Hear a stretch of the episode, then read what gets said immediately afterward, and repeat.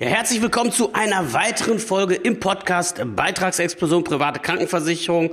Heute hochspannend. Wir nehmen die größte deutsche private Krankenversicherung unter die Lupe, die DBK Krankenversicherung.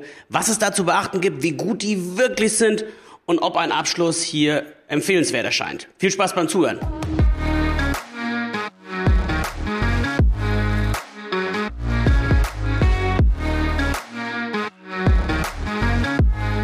Ja, wenn du mit dem Gedanken spielst, dich privat kranken zu versichern, respektive vielleicht schon versichert bist und fängst jetzt an, den ersten Anbieter unter die Lupe zu nehmen, dann wirst du in vielen Fällen auch über die DBK stolpern. Denn die DBK ist Deutschlands größte private Krankenversicherung, mittlerweile seit 114 Jahren am Markt und haben über 2,3 Millionen rein privat krankenversicherte Menschen bei sich versichert. Das heißt also, es ist ein Versicherer, mit dem du dich zwangsläufig wahrscheinlich beschäftigen könntest, wollen wir es zumindest mal so sagen. Und dann ist einfach zu wissen, was versteckt sich eigentlich dahinter. Weil wenn ich nur auf die Hochglanzprospekte schaue, wenn ich nur auf mich auf das verlasse, was der Versicherungsvertreter dazu sagt oder die DBK selbst, das ist natürlich zu kurz gedacht, sondern was wir heute machen, wir gucken genau hinter die Kulissen, gucken uns genau an, wie haben sich die Beiträge entwickelt, wie finanzstark ist der Laden, was ist in Zukunft in Sachen Beitragsentwicklung auch zu erwarten, wie sieht's aus mit dem Kleingedruckten, wie sieht's aus, wenn du da schon Kunde bist, wie gut wirst du behandelt, wie schnell wird die Kohle überwiesen und dann bilden wir einfach die Realität ab, sprich das, was man wirklich in der Praxis dann darüber sagen kann. Und natürlich, das ist ein Stück weit Insiderwissen, weil wir uns den ganzen Tag mit solchen Sachen beschäftigen. Aber du kannst hier die Abkürzung nehmen und in einer, weiß ich, 15, 20-minütigen Folge dir all die Informationen reinholen, die du wahrscheinlich so vom Verkäufer äh, der DBK oder von irgendjemandem das gilt ja jetzt nicht für die DBK, das gilt für jede Versicherung, die wir uns anschauen, halt vielleicht so nicht erfahren würdest. Und genau das tun wir jetzt. Lass uns da mal ganz einfach anfangen. Die DBK ist die größte deutsche private Krankenversicherung. Sie hat mehr als 2,3 Millionen Privatversicherte in ihrem Bestand. Das sind Menschen, die wirklich voll krankenversichert sind und dementsprechend entweder angestellt sind, selbstständig sind, freiberuflich sind oder, und das ist auch die Masse der Leute, die bei der DBK versichert sind, es sind Beamte. Und äh, da kann man gleich erstmal einen Hut vor der DBK ziehen, denn sie hat definitiv es verstanden, sich klar zu positionieren als großer Beamter, Beamtenversicherer und auch in den ganzen Köpfen der Menschen, die sich frisch verbeamten lassen oder bereits verbeamtet sind, eigentlich die Krankenversicherung zu sein mit dem größten Bekanntheitsgrad. Dass das nicht immer mit rechten Dingen zugegangen ist und die 2015 gut 1,3 Millionen Euro wegen Datenschutzverstößen bezahlen mussten. Die hatten einfach Adressen gekauft, respektive hatten in den ganzen Behörden halt Leute, die ein genaues Auge drauf geworfen haben, wer wird denn hier neu verbeamtet. Und dann gab es so Situationen, dass jemand neu verbeamtet wurde, wusste aber noch nicht, ob er wirklich angenommen wird vom Staatsdienst. Und dann einen Anruf bekam von einem DBK Krankenversicherungsvermittler, Mensch, du wirst doch jetzt verbeamtet, ich wollte dich mal anrufen, ähm, ob wir dich nicht privat versichern sollen. Und der Angerufene sagte dann, hey, warte mal, stopp, warum weißt du das denn schon? Ich weiß ja noch gar nichts davon, ich habe doch gar keinen offiziellen Bescheid. Und so kam das ein bisschen ans Tageslicht ähm, und dementsprechend ist das Ganze ein Stück weit eingetrübt, was das Marketing angeht, weil man eben mal auch diese Wege gegangen ist. Ähm, das muss jetzt jeder für sich selber beurteilen. Ich lasse da erstmal jede Wertung raus. Aber grundsätzlich ist die DBK ein Versicherer, der 2,3 Millionen Menschen äh, entsprechend versichert hat. Und das hat keine andere deutsche Krankenversicherung geschafft, so viele Leute auf sich zu ziehen. Wenn wir aber gleich bei der Größe sind, lass uns da auch kurz drüber sprechen, denn Größe ist überhaupt null ein Garant dafür, dass sich irgendwas in der Zukunft besonders positiv entwickeln wird. Ganz im Gegenteil, ihr müsst euch vorstellen, wenn ihr einen sehr großen Versicherer unterhaltet. Also stell dir vor, du hast eine große Krankenversicherung wie die DBK, hast massenhaft Versicherte und Gesundheit und Medizin, das sind ja auch oftmals sehr individuelle Themen. Und so kommt es auch immer wieder dazu, dass du dann Kunden haben wirst, die halt individuelle medizinische Betreuung brauchen, die spezielle Verfahren gerne ähm, nutzen möchten, die einfach Rückfragen haben zu dieser oder jeden Behandlungsform. Das kannst du als jemand, der so einen großen Tanker zu bewegen hat, natürlich kaum bewerkstelligen. Denn wenn du das Netz aufschlägst und guckst zum Beispiel bei Finanzen oder Finanztipp beispielsweise, die haben zu fast jeder Krankenversicherung ähm, dort Leute äh, zu Wort kommen lassen, sprich die Bewertung abgeben konnten zu einzelnen Versicherern, da wirst du sehr, sehr viel finden zum Thema DBK, dass da nicht vernünftig schnell gezahlt wird, dass da nicht individuell darauf eingegangen wird, auf die Gesundheitssituation, dass da moderne Therapieverfahren nicht mal durchgesprochen werden können und, und, und. Und das liegt nicht daran, also zumindest gehe ich erstmal vom Guten aus, dass die DBK das nicht möchte, sondern das liegt schlicht und ergreifend daran, dass wenn du so ein großes Versicherungsunternehmen unterhältst, du musst standardisieren. Musst irgendwo die Rechner entscheiden lassen, du setzt vielleicht noch Personen drauf, die das vorlesen, was du aber verallgemeinert festhältst. Deswegen ist Größe in der Krankenversicherung meinem Erachten nach eher ein Nachteil, Einfach nur deswegen, weil du mit dem Menschen nicht mehr als Mensch, sondern nur noch als Nummer kommunizieren kannst, weil anders kriegst du so einen Laden gar nicht gemanagt. Ja?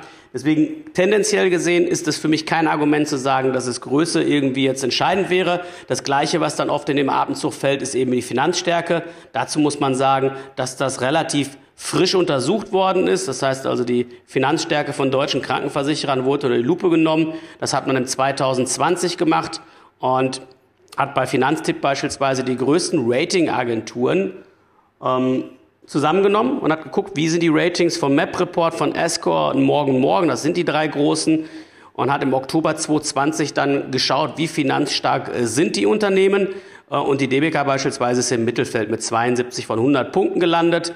Andere, was weiß ich, eine LVM lagen vorne mit 94 Punkten. Es gab aber auch welche, die deutlich darunter waren, was ich eine Coburg mit 46 Punkten. Sie sind im Mittelfeld angesiedelt. Jetzt könnte man aber eigentlich sagen, nee, warum? Die müssten noch ganz oben sein, weil es nur die Größten. Nein, Größe hat mit Finanzkraft nichts zu tun, weil ihr müsst euch überlegen, ob ihr jetzt eine kleine oder eine große Krankenversicherung unterhaltet. Unterm Strich geht es doch um die Frage, wie viel Geld habt ihr in der Hinterhand, wie gut ist der Schadenverlauf bei euch, wie gut habt ihr entsprechend gewirtschaftet und wie viel schlechte Zeiten würdet ihr überleben, wenn das eine oder andere aus dem Ruder läuft. Und da ist es nicht so, dass nur weil ich mehr Versicherte habe, das pauschal besser funktioniert, sondern es hängt einfach davon ab, wie gut ich insgesamt meine Krankenversicherung aufgestellt habe. Also lasst euch nicht davon blenden, dass irgendein Versicherer darüber argumentiert, wir sind die Größten, deswegen ist es bei uns auch am sichersten. Das ist meiner Meinung nach eher ein Nachteil, weil der Mensch ein Stück weit verloren gehen muss, wenn du so eine große Kiste letztendlich halt managen willst. Sieht man bei der DBK auch schön, das sage nicht ich, sondern das ist das, was du im Netz an allen Stellen lesen kannst.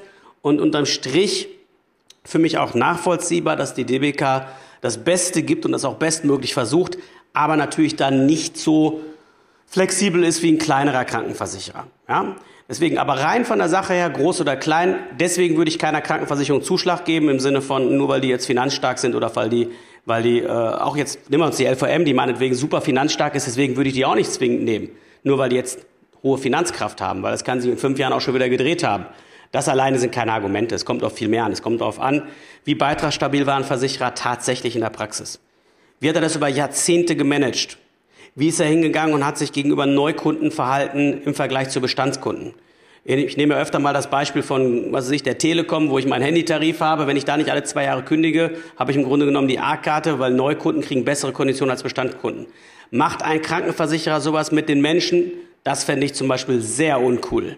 Ja, das heißt also, du kommst dorthin, bist versichert und jetzt gibt's Verbesserungen, Leistungserweiterung, medizinischen Fortschritt, was weiß ich, Osteopathie, Chiropraktik kommt dazu, ähm, irgendwelche neuen Behandlungsformen, LASIK und so weiter. Und dann sagst du, nee, das mache ich aber nur für Neukunden und nicht für Bestandskunden. Das sollte ein Versicherer nicht unbedingt machen. Dann geht's weiter mit so Themen, wie gut ist das Kleingedruckte? Unsere Richter, also wir haben sehr viele Richter auch privat krankenversichert, sagen immer so schön, nur was du schwarz auf weiß geschrieben stehen hast, das kannst du getrost mit nach Hause tragen.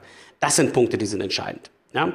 Finanzstärke ist kein Punkt, wo ich sagen würde, der alleine genommen, der kann schon eine Entscheidung entsprechend begründen. Natürlich würde ich nicht zu einem kleinen Ramschladen gehen, der kurz vor dem Bankrott steht, oder ich würde auch zu keiner privaten Krankenversicherung stehen, die vielleicht 15, 15 Jahre am Markt ist, wo noch gar nicht klar ist, ob die die nächsten 20 Jahre überleben wird.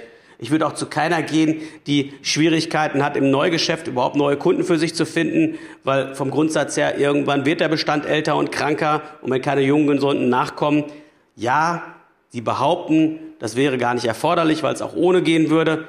Aber unterm Strich, wenn ich das jetzt in den letzten 23 Jahren beobachte, auch solche Versicherer haben über kurz oder lang meistens Probleme mit zu großen Beitragsanpassungen. Also, DBK Finanzstärke ist letztendlich im Mittelfeld anzusiedeln. Die Größe im Verhältnis zum Rest meiner Erachtens nach eher ein Nachteil, einfach aufgrund dessen, was ich gerade erklärt habe. So, ansonsten, dann schauen wir uns mal an, wenn wir noch bei dem ganzen Thema Finanzen sind, wie sieht's denn mit den Beitragsentwicklungen aus? Die Beitragsentwicklung der letzten Jahrzehnte, ich habe viele Verträge von sehr lange versicherten DBK-Kunden schon auf dem Tisch gehabt und die ist im Schnitt absolut okay. Ganz im Gegenteil, die ist sogar sehr, sehr gut im Vergleich zu vielen Mitbewerbern, die immer wieder neue Tarife auflegen und dementsprechend zeitweise vielleicht sehr günstig sind, aber nach hinten raus sehr teuer werden. Die DBK, die Beitragsverläufe, die ich gesehen habe, die lagen alle so zwischen zwei und vier Prozent Anpassungen gerechnet über die letzten mindestens zehn, teilweise 20, 30 und 40 Jahre rückgerechnet. Jetzt weiß ich natürlich, dass der eine oder andere aufschreien wird und wird sagen, du pass auf, Dieter, aber hast du nicht mitbekommen, im Jahr 2021 haben die Mittel über alle Tarife den Beitrag um 17,6 Prozent erhöht. Doch, das habe ich mitbekommen. Und natürlich ist es ein extremer Schluck aus der Pulle gewesen. Ähm, und für mich auch, wenn ich ehrlich bin, in der Größenordnung nicht so richtig nachvollziehbar. Nur, unterm Strich, ist es einfach so, die Versicherer und auch die Krankenversicherer haben die Situation, dass die auch Rücklagen für uns bilden. Das nennen die Altersrückstellungen in unserem Fall. Das heißt also, von jedem Monatsbeitrag werden Teile des Monatsbeitrages für uns zurückgelegt, verzinslich angesammelt und dann nach und nach aufgelöst, sodass unsere Beiträge über die Laufzeit nicht zu stark steigen.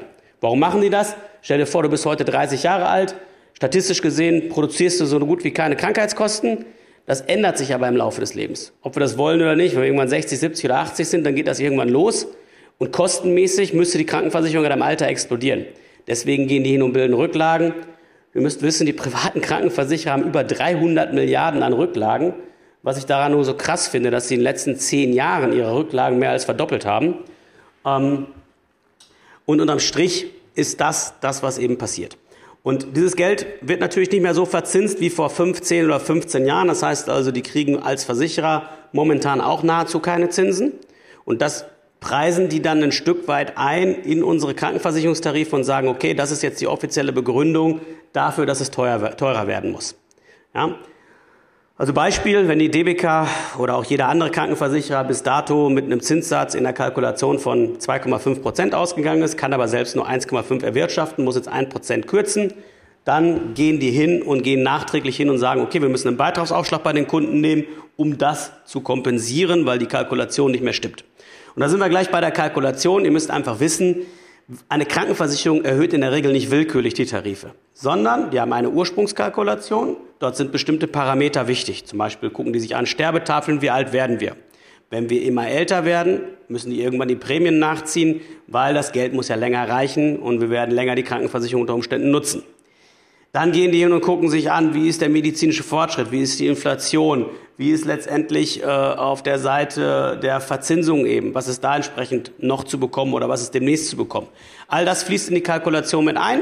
Und wenn die größere Abweichung haben, die meisten Versicherer können dann anpassen, wenn sie 10% Abweichung von der Ursprungskalkulation haben, dann gibt es eine Beitragsanpassung.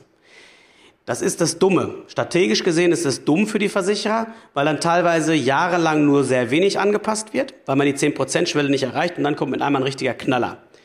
So hier auch bei der DBK und bei einigen anderen. Wobei ich immer noch sage, ich bin etwas skeptisch, weil 17,6% Erhöhung im Mittel über alle Tarife finde ich schon ziemlich krass. Das hast du mal bei einzelnen Tarifen, aber normalerweise nicht auf so breiter Ebene. Und ich hoffe mal, dass da jetzt Ruhe einkehrt, denn böse Zungen behaupten, äh, das war noch nicht das Ende der Fahnenstange. Aber ich hoffe mal für euch, die da versichert sind, dass das letztendlich äh, dann in der Größenordnung zumindest erstmal lange Zeit nicht wieder vorkommt. Ansonsten, das ist das Thema eben finanzielle respektive Beitragsstabilität. Und da ist die DBK grundsätzlich absolut im grünen Bereich unterwegs. Da würde ich entsprechend äh, auch ein gutes Urteil aussprechen, wobei ich natürlich zuletzt die Entwicklung auch kritisch im Auge behalte, genauso wie jeder von euch, der sich damit beschäftigt. Das ist erstmal nicht cool zu sehen. Ähm, ich bin auch immer ein bisschen grundskeptisch, wenn eine Krankenversicherung gleichzeitig noch eine große Lebensversicherung unterhält. Die haben zwar rein offiziell nichts miteinander zu tun, aber dass Lebensversicherung, deutsche Lebensversicherung, über Jahrzehnte hinweg Zinsen und Zinssätze versprochen haben als Garantieleistung von drei, vier Prozent, das fällt denen jetzt dermaßen vor die Füße. Ähm, Garantien haben mit Sparverträgen nichts zu suchen, aber es haben eben halt massenhaft Kunden diese Verträge abgeschlossen mit genau den Werbeargumenten und jetzt kriegen die Versicherer äh, richtig Probleme damit, einfach nur deswegen, weil sie diese Zinsen ja gar nicht mehr selber erwirtschaften. Das ist eben das Verrückte. Und die DBK ist im letzten Jahr unter sogenannte enge Manndeckung von der BaFin, also von der Bundesauf Bundesanstalt für Finanzdienstleistungen, gestellt worden. Das heißt, Die haben 82 Unternehmen sich angeguckt einen kleinen Teil davon haben sie, also 17 Versicherer, haben sie letztendlich unter Aufsicht gestellt, weil die eben von der Solvenz her ähm, entsprechende Probleme haben. Und die DBK ist genauso eine davon wie die Coburg. Ähm, und ich frage mich halt immer, wenn die eben halt solche Probleme in der Lebensversicherung an der Backe haben. In der Krankenversicherung trifft die das ja gleichermaßen. Wer weiß, was da alles so quersubventioniert wird, auch wenn es offiziell nicht möglich sein soll, ähm, bin ich zumindest erstmal grundskeptisch, wenn ein Versicherer halt auch noch die Probleme in der Lebensversicherung mit sich rumschleppt. Und grundsätzlich auch nicht so ein großer Freund davon, wenn eine Krankenversicherung parallel noch eine Lebensversicherung unterhält mit diesen ganzen Altlasten und die Probleme sind ja noch lange nicht behoben.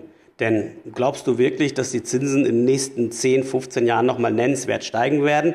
Äh, da bricht alles auseinander. Wenn, wenn, wenn das an den Börsen passieren würde, dann ist, sind alle Anlageklassen massiv betroffen. Also ich glaube, das wird sehr unwahrscheinlich werden. Das heißt also, diese ganzen alten Garantiezinsen, die es in Lebensversicherungen gegeben hat, die wird es so nicht mehr zu erwirtschaften geben und irgendwo muss der Versicherer das Geld herholen. Na? Grundsätzlich ist es Quersubvention mit der Krankenversicherung nicht erlaubt.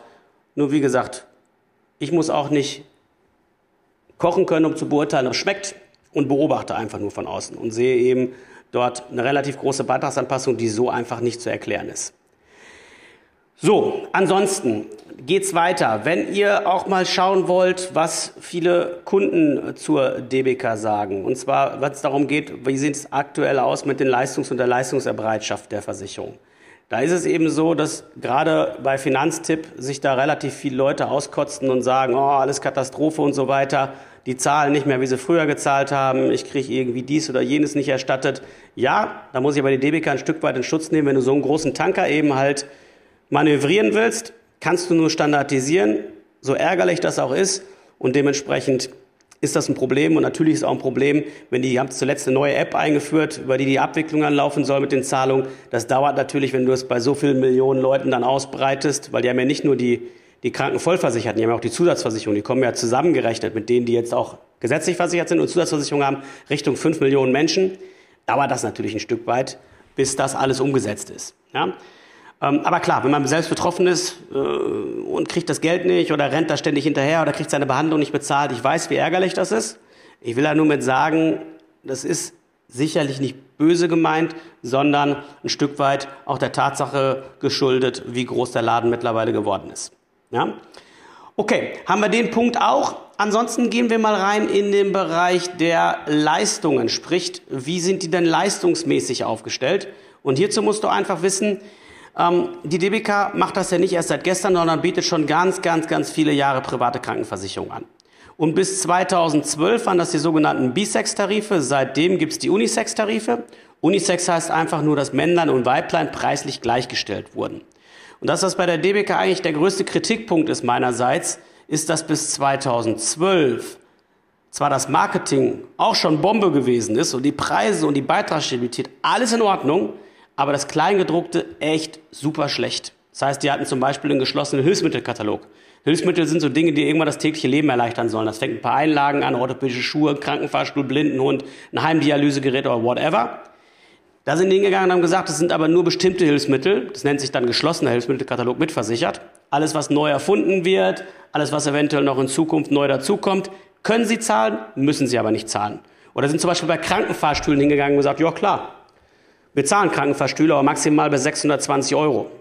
Ich habe selber im Rollstuhl gesessen. Ich kann euch sagen, dafür kriegst du einen handbetriebenen, ja. Aber ansonsten war es das auch. Wenn du einigermaßen guten elektrischen haben willst, dann bist du mit 10 dabei.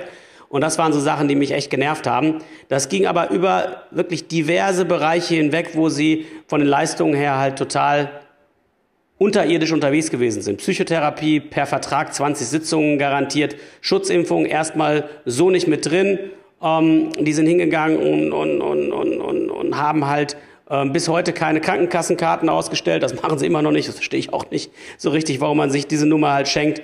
Und so zieht sich das im Grunde genommen wie ein roter Faden dadurch. Kurleistungen werden bis heute auch nicht vernünftig bezahlt. Ähm, Seehilfen damals äh, wurden bis 110 Euro entsprechend erstattet. Ähm, und, und, und.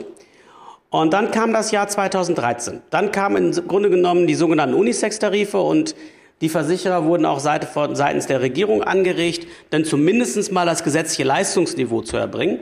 Das hat die DBK dann auch gemacht, hat 2013 mit Einführung der Unisex-Tarife ihre Kalkulation überdacht, ihre Leistung massiv verbessert.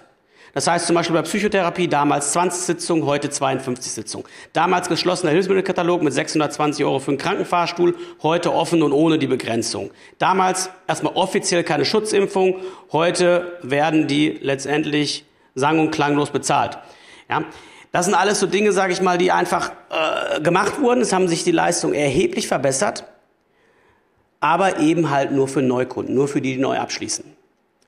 Und wenn du jetzt schon länger bei der DBK bist und sagst, ja, bei mir wurden damals aber auch Schutzimpfungen bezahlt, ja, auf Kulanz können die alles tun. Nur per Vertrag, das, was du schwarz auf weiß hast, war eben bis dahin sehr, sehr kontraproduktiv, weil einfach viele Leistungsarten nicht gut geregelt gewesen sind. Das hat sich jetzt erheblich verbessert, nur eben wie gesagt für die Neukunden. Und ich finde es immer relativ uncool, wenn ein Versicherer hingeht und macht irgendwie einen neuen Tarif, ähnlich wie bei meiner Telekom. Und Neukunden profitieren davon und wir Bestandskunden, die treu seit Jahren, Jahrzehnten ihre Beiträge äh, bezahlen, gucken in die Röhre und kriegen diese Leistungsverbesserung nicht.